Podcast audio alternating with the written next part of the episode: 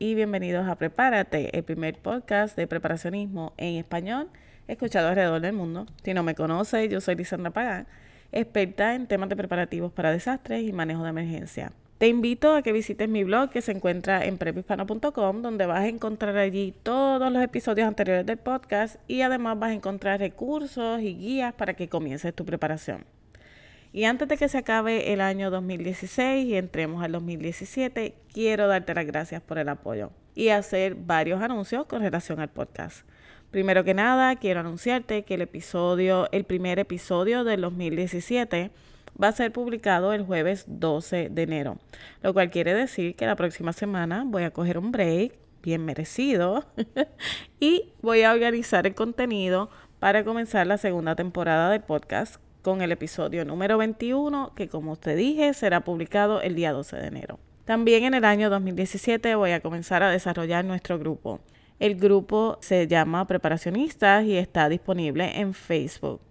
Ahora, en ese grupo que está siendo cordialmente invitado, se van a encontrar personas que escuchan el podcast y personas interesadas en el tema del preparacionismo. Vamos a continuar la discusión de los episodios, aclarar dudas, compartir información y claro, yo no quiero que sea un festival de fotos de cuchillos o pistolas, como muchos han comentado, que se sienten que en realidad los grupos no aportan valor porque la mayoría de lo que uno ve son cuchillos y pistolas. Así que vamos a tener una conversación, vamos a aclarar dudas, vamos a compartir información, todo el mundo va a poder contribuir y participar de la discusión, aunque claro, vamos a limitar las ventas y eliminar o limitar gran cantidad de fotos de cuchillos y pistolas. Vamos a tener un tema diario, el cual voy a tratar de hacer un schedule de los temas que se van a estar discutiendo para que mantengamos la conversación durante toda la semana y no sea solamente los días de, de episodio o los días después del episodio. Así que la primera semana de enero voy a estar trabajando con eso. Usted va a recibir eh, más información, a pesar de que si lo quieres buscar desde ahora y te quieres unir al grupo, sepas que no va a haber mucha acción en esta primera semana, en lo que nos ponemos al día, pero después ahí vamos a estar compartiendo, comunicándonos y manteniendo una discusión educada, adecuada y donde todo el mundo se sienta bien. Déjame contarte de mis regalos de Navidad. Yo le pedí a mi esposo que me regalara la serie completa 24, que ya yo la he visto varias veces, pero aún así me maravilla que cuando la vuelvo a ver encuentro detalles y cosas que nunca antes había visto. Yo soy bien fanática de la serie y si recuerda en alguno de los episodios introductorios, no sé si fue en el 1 o en el 2, mencioné que fue la serie 24 la que despertó en mí ese interés de estudiar temas de seguridad nacional y antiterrorismo. Claro, luego después cuando estaba estudiando me moví más hacia el lado de la preparación, cuando me di cuenta de que la forma de ayudar a las personas a sobrevivir, no al gobierno, a las personas a sobrevivir para cualquier evento, no era trabajando para el gobierno, sino educando a las personas para que se prepararan y por eso es que yo hago este podcast, por eso es que yo estoy aquí. De hecho, la semana pasada fui entrevistada por otro podcaster que me preguntó eso específicamente, ¿por qué tú haces Prepárate? ¿Cuál es tu motivación para hacer Prepárate? Y yo le contesté, Prepárate es un podcast educacional. Es un podcast en el que yo educo a las personas, en el que hablamos de temas que a todos nos preocupan y buscamos soluciones. Este es el podcast en el que yo hago mi contribución a la sociedad compartiendo mis conocimientos. Y mientras muchas personas, mientras más personas se beneficien del podcast, mucho mejor.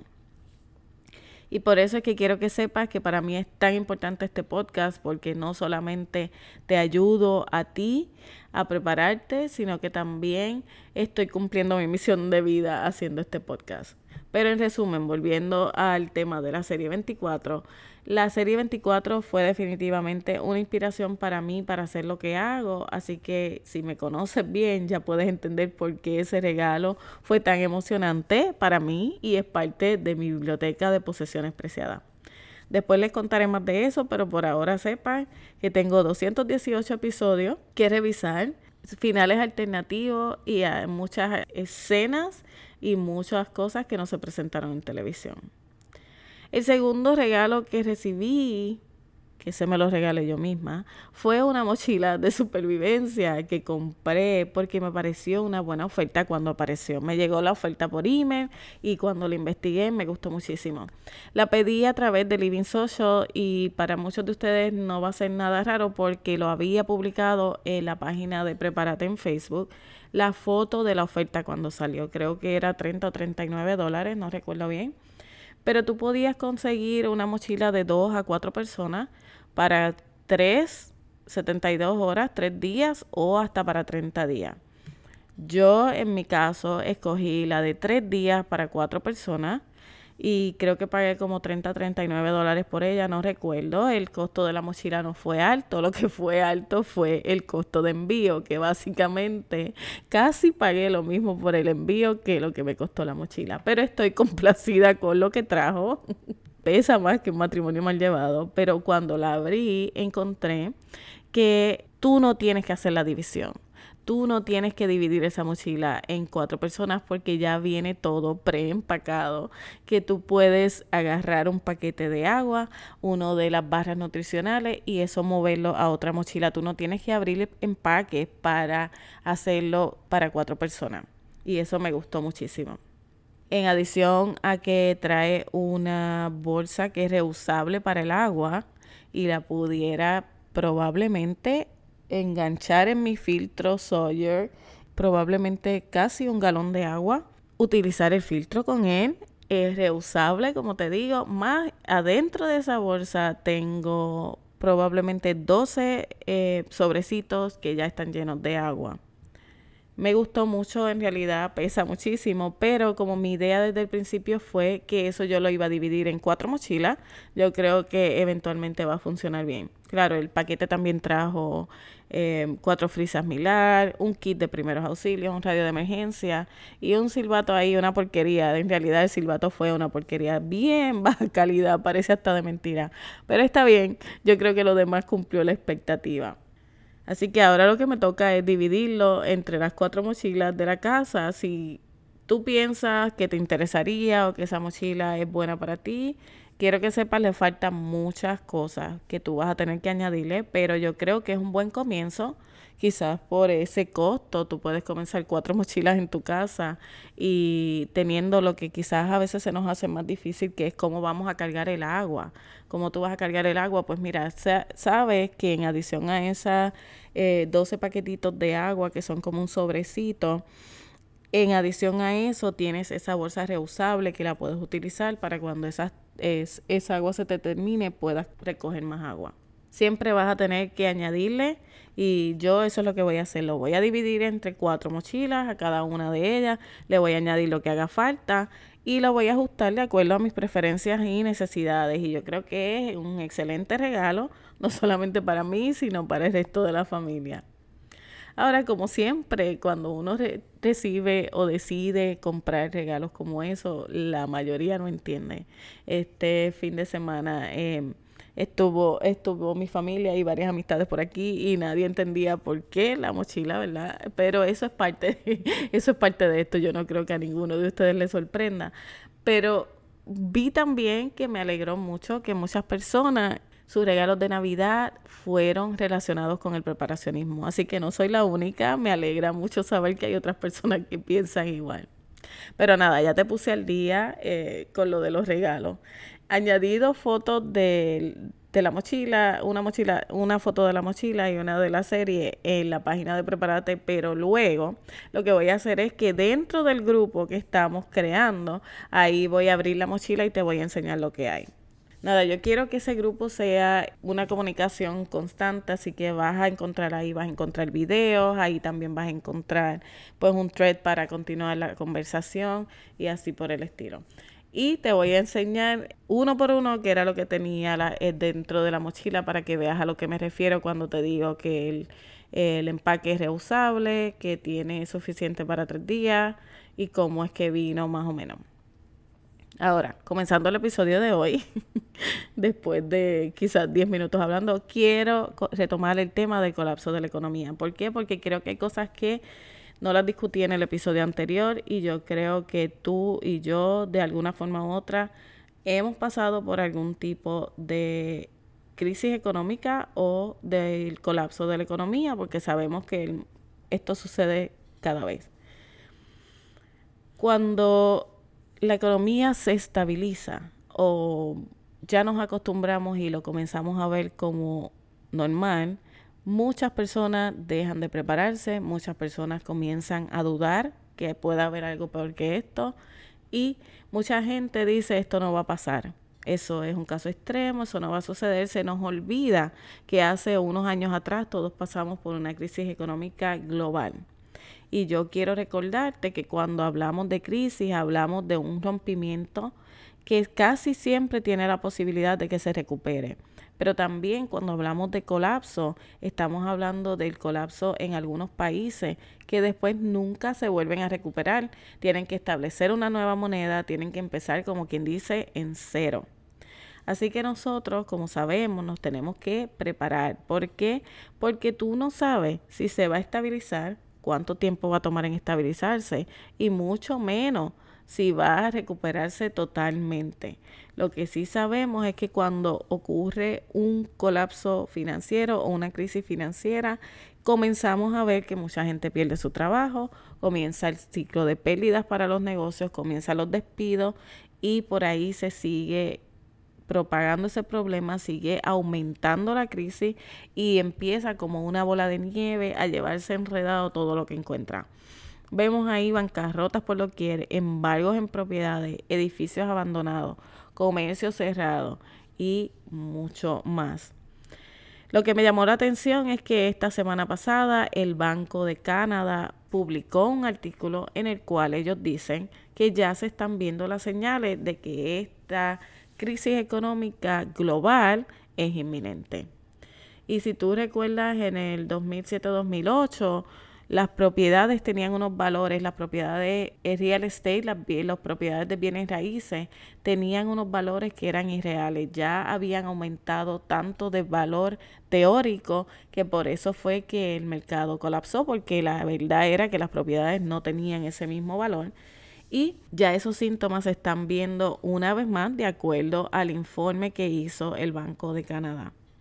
Lo otro que ellos están reportando es que el nivel de deuda de los países es tan grande que realmente la crisis o el colapso es inminente. Y yo no sé si tú te acuerdas, como te mencioné en el episodio anterior, si es que lo has escuchado, pero todas estas situaciones van creando una presión. Esto es como una olla de presión, como se, se va formando como una caldera que está a punto de reventar. Ahora, cuando reviente, esa crisis va a ser bien severa y se convierte en un colapso, porque ya vemos que el mercado de bienes raíces, ya las deudas nacionales, ya las monedas no aguantan más. En algún momento, cuando esa válvula explote, esa válvula tiene que dejar ir esa presión o eh, release esa presión, vamos a tener una situación difícil, una crisis severa o posiblemente un colapso. Y no, no nos podemos olvidar de que esto no es pura casualidad. Todas estas actividades son cíclicas y ocurren cada eh, 7, 8 años. Hay un periodo, el ciclo se completa y tiene que regenerarse, tiene que reinventarse. Ahí es donde ocurren esos ajustes en la economía. Muchos tienen que empezar de nuevo nada nuevo porque para las personas que son cristianas y leen la Biblia saben que desde los tiempos bíblicos el tiempo de reajuste, cuando los ciclos se completaban y comenzaban nuevamente cuando los prestamistas le perdonaban la deuda a los, deudores o cuando se restablecía es, era cada siete años. Y eso es lo mismo que vemos con muchos, muchos de los, de los sistemas de crédito o financieros. Cada siete años estos ciclos se completan y es tiempo de, de empezar de nuevo, dejar lo que había hasta ahí, cortar las pérdidas y empezar de nuevo. Así que esto no es nada nuevo, pero cuando esto se suma al hecho de que el gran terremoto en California y la tormenta solar también están a punto de caramelo, como yo diría, porque científica y matemáticamente ya se supone que hayan ocurrido, es donde nosotros pensamos, Dios mío, todas las condiciones están perfectas, ya todas las condiciones que se tienen que cumplir se han cumplido para que esto suceda y nada ha pasado. Ahí es donde nosotros nos empezamos a preocupar porque ya tú ves que todos estos ciclos que son naturales, que científica y matemáticamente nosotros no podemos intervenir en ellos, ya todas las condiciones para que ocurran se han cumplido. Ya no es qué es lo que va a pasar, ni cómo, sino cuándo, porque ya todas se han cumplido. Esa realmente es la gran preocupación que nosotros tenemos, que debemos tener, porque no solamente estamos hablando de esa crisis económica, sino estamos hablando de grandes desastres y estamos hablando de que ya el tiempo está, como quien dice, expirado, ya el reloj está en cero, ya, ya hemos llegado prácticamente a la medianoche en la gran mayoría de estos eventos y se ha detenido un poco el reloj. Estamos pensando cuándo es que la bomba va a estallar, cuando ya ese timer, ya ese reloj está en cero cero. Ahora, nosotros sabemos que podemos prepararnos, y eso lo sabemos, ¿verdad? Cómo podemos prepararnos para eh, todos estos eventos. Y tenemos que recordar que en el caso específico de la crisis económica, los bancos pueden embargar por orden y para beneficio del gobierno todo lo que tú tengas. Ya esto ha sucedido antes en varios países y no sería ni la primera ni la última vez que suceda. De hecho, para nosotros los que vivimos en Estados Unidos sabemos que el presidente Obama ha firmado a última hora que se llaman eh, leyes de medianoche, donde a medianoche se firman no se sabe dónde estas leyes y entre ellas está hablando de cómo el gobierno quizás pueda tomar control de lo que tú tengas, de cómo el CDC va controlar a los ciudadanos, eh, de acuerdo al que ellos interpreten que tú puedes representar un riesgo. Hay muchas leyes que se han firmado, por ejemplo, aquí en Estados Unidos, donde sabemos que el gobierno puede tomar control de todo y yo no me sorprendería leer que esto mismo ha sucedido en otros países porque si tú sabes o por lo menos has leído un par de esas teorías de conspiración, sabes que esta gente están todos conectados, los gobiernos, algunos no son amigos de otros, son enemigos, lo que sea, pero todos operan de la misma forma. No podemos pensar que uno es, es, es más condescendiente que el otro ni nada de eso. Pero nosotros, como buenos preparacionistas, tenemos que comenzar a prepararnos para cualquier tipo de evento, ¿verdad? Así que también tenemos que prepararnos para un colapso de la economía. Y ya tú sabes que lo básico lo vas a necesitar no importa cuál sea el evento. Agua, alimentos y esas primeras necesidades, eso lo necesitas no importa cuál sea el evento. Pero cuando tú estás preparándote para una crisis financiera o una crisis económica, lo más que se recomienda es que si tú tienes dinero en efectivo, dinero en el banco, recuerdes que todo eso se puede convertir simplemente en papel. Si el mercado colapsa, el dinero o tu moneda colapsa, todo eso se convierte en papel que no sirve para nada. Así que busca la forma de asegurar ese dinero que tú puedes hacerlo convirtiendo ese valor de papel a algún producto, a algún metal o alguna forma en la que tú vas a asegurar ese dinero. Se le llama convertirlo, intercambiarlo. No se llama inversión, se llama intercambio o conversión. No se llama eh, inversión, porque tú no lo estás viendo como lo que te va a producir en los próximos años, a pesar de que cuando esta situación suceda, puede ser que suba de valor, lo que sea que tú tienes. Pero siempre se le llama intercambio o conversión porque tú lo que haces es asegurando que no pierda el valor. Tú estás asegurando, estás protegiendo cualquiera que sean tus riquezas, para fin, con el fin de evitar que después de años de trabajo o sacrificio todo se convierta en un documento o en un papel que no tiene valor. Muchas personas lo hacen comprando metales, eh, que por lo general mantienen gran parte de su valor, como el oro, la plata, el titanio y otros metales. Lo puedes comprar como pieza física o lo puedes comprar en certificado o en inversiones. Otras personas compran propiedades, obras de arte, artículos que ganan y mantienen valor con el paso del tiempo. Ahora, lo que tú debes recordar es que aún estos artículos el gobierno pudiera imponer medidas para apoderarse de ellas. Así que tienes que tener un plan también para eso. Tu prioridad siempre debe ser alimentos y suministros de supervivencia, pero recuerda que tú puedes llevar acciones para prepararte y proteger el fruto de tu trabajo y de tu esfuerzo. Y en el 2015, cuando yo comencé a leer sobre el tema de que ya el 2015 era el cierre del ciclo, donde se debían cumplir los siete años de la economía y debía haber algún ajuste. Una compañera de trabajo me introdujo al tema del el oro. Ella es fiel creyente de que el dólar va a caer por alguna razón y participa de varios grupos de comerciantes y personas que se encuentran en otro nivel. Ellos no invierten quizás 10, 20 dólares al mes, como quizás pudiera eh, eh, convertirlo yo, sino personas que estamos hablando de miles o quizás cientos de miles de dólares. Pero estas personas lo que están comentando es que ya ellos saben que esto va a suceder, ya se han ido preparando y por eso es que tú probablemente si buscas en el internet vas a ver que hay muchas personas eh, millonarios y billonarios que están convirtiendo su, su dinero y sus assets en oro o en otros metales, en otro tipo de economía, en otro tipo de moneda, que a pesar de que no es una moneda como tal, lo hacen con, el, eh, con la idea de que eventualmente se va a convertir en su moneda.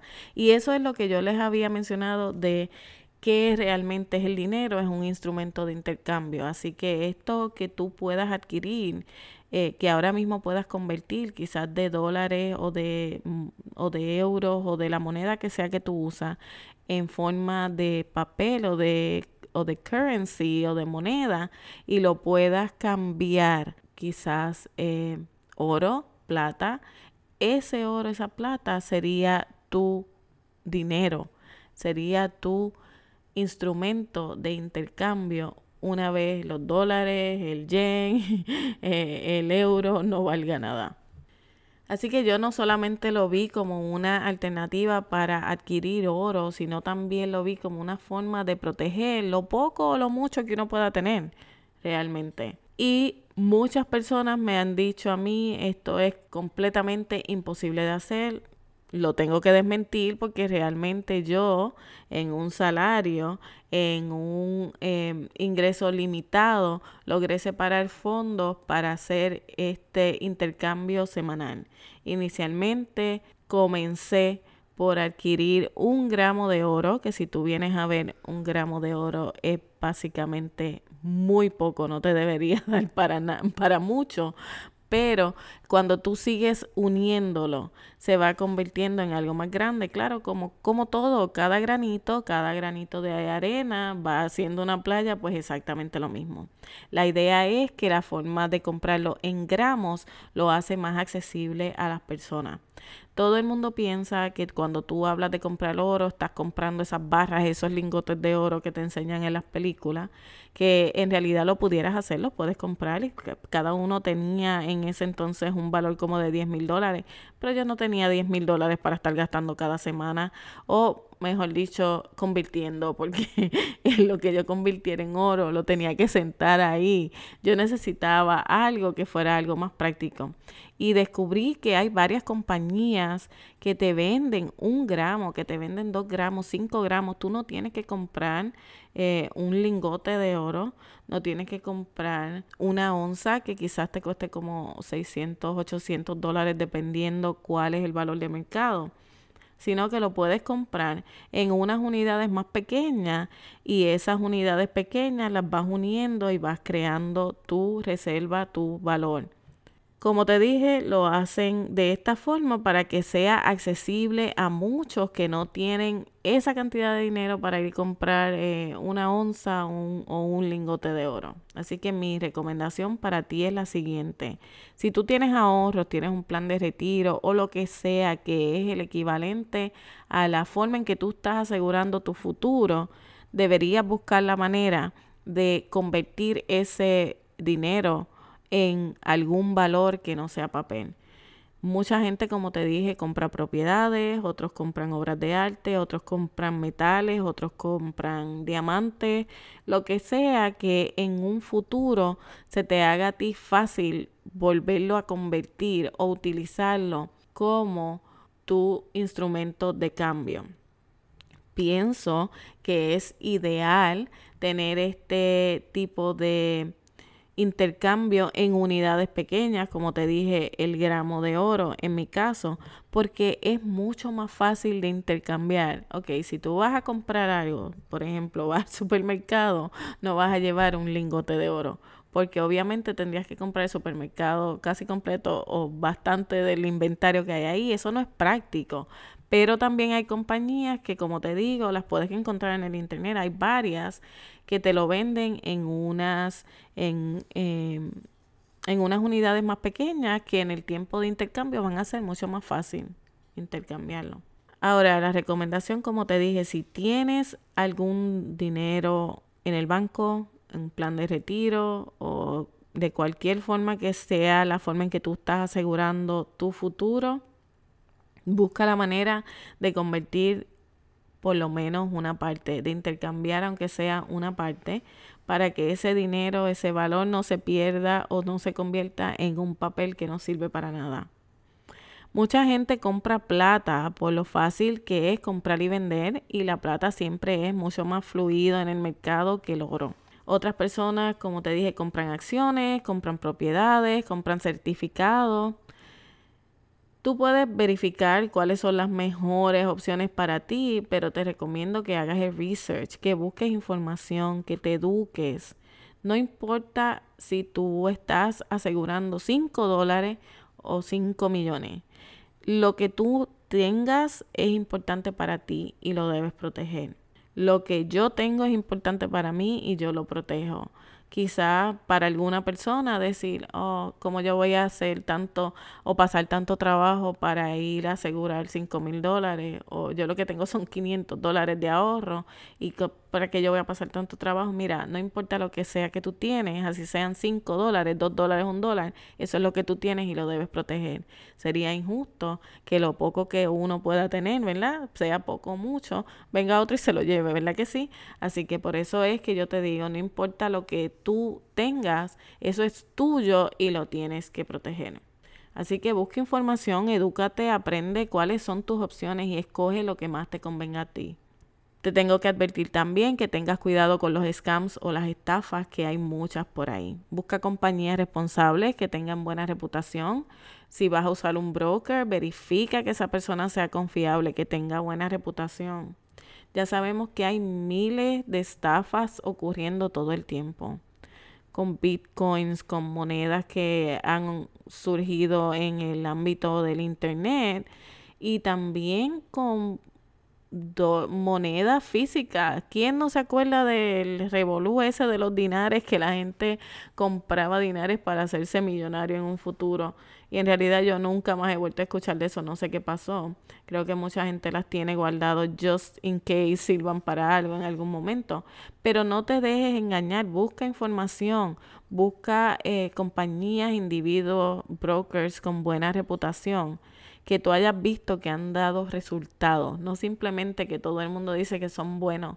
Ocúpate de encontrar resultados, que alguien te diga que, cuál fue el resultado que tuvo.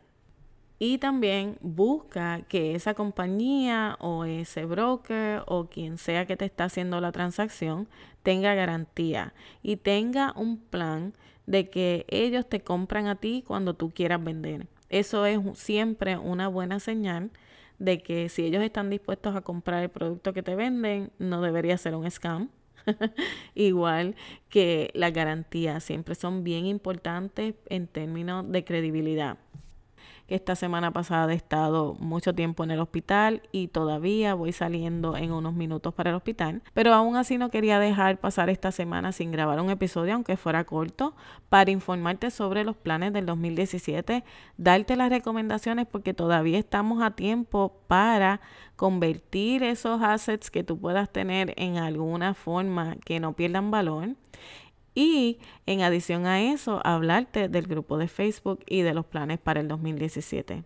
Me voy a despedir, te doy las gracias por tu apoyo y decirte que estamos bien cerca de las 10.000 descargas. Y eso para mí es un milestone que me alegra, me llena el corazón porque a pesar de que probablemente terminamos el año sin llegar a las 10 mil, para mí eso es como haber llegado a los 10 millones.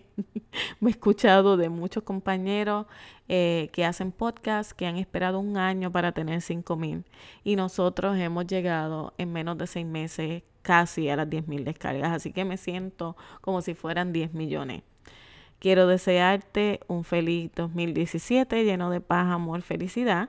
Te espero en enero del 2017 en los nuevos episodios y una vez más te doy las gracias por tu apoyo porque sin ti este podcast ya fuera historia. Ahora, no me voy sin despedir y decirte que el mejor momento para prepararte es hoy. Aún podemos hacer algo. Mañana puede ser tarde. Dios te bendiga. Y ahora, porque el episodio de hoy terminó, no quiere decir que no nos podemos comunicar.